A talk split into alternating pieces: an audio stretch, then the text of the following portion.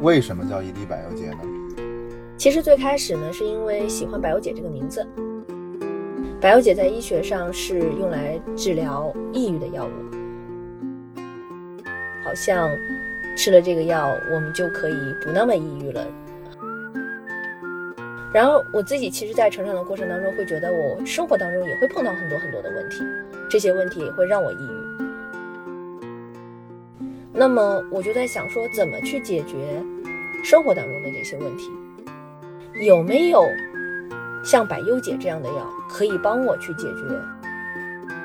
后来我发现，其实唯一的答案就是学习。目前对我来说，我又觉得读书是一种最好的方式，尤其是读一本好书。所以看上去，抑郁病是由百忧解来解的，而我人生的抑郁可能是要靠书来解的。